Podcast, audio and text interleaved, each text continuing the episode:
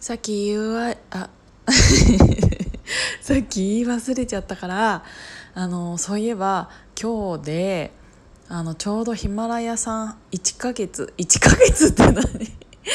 1ヶ月記念だったわ。なので1ヶ月ね何個エピソードをあげたか分かんないけどもし1ヶ月聞いていただいた方がいらっしゃったら本当にありがとうございました。まああの終わるわけじゃないんで。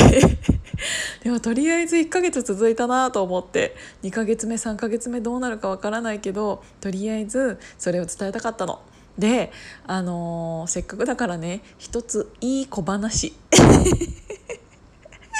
今日ねお母さんから LINE が来たわけ。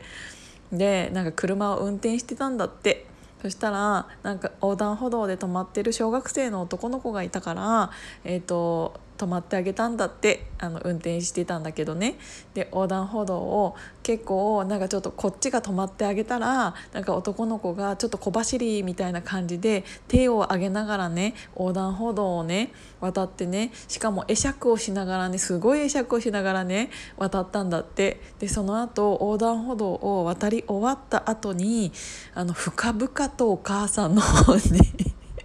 深々と渡り終わってんのに深々とあの一礼してあの歩き始めたらしくってもうあんなに深々とお礼されたらなんか涙出てきちゃったよとか言ってでもそんな今だそんなにいい子いたんだと思ってさやっぱ群馬県桐生市にはねすごいいい子がねいい育ち方してんのよ。もう本にさお父さんお母さんにさよく育てられたんだろうなって思うけどさもう今後東京に出てさやさぐれちゃわないでほしいああいう子は本当に。天然記念物だからあのずっと群馬県で生きててほしい気もある。なのであのいいお話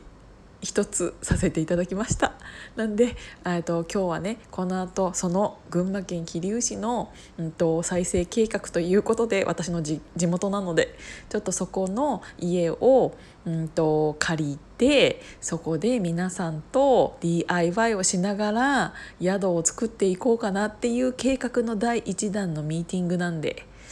めっちゃ楽しそうでしょ？っていうのをスタートさせますんでまたそこら辺も進捗みんなに伝えるね。っていうことでまた短い2回目でした。っていうことでとりあえず今日で1ヶ月だったよっていうお話。じゃあねまたね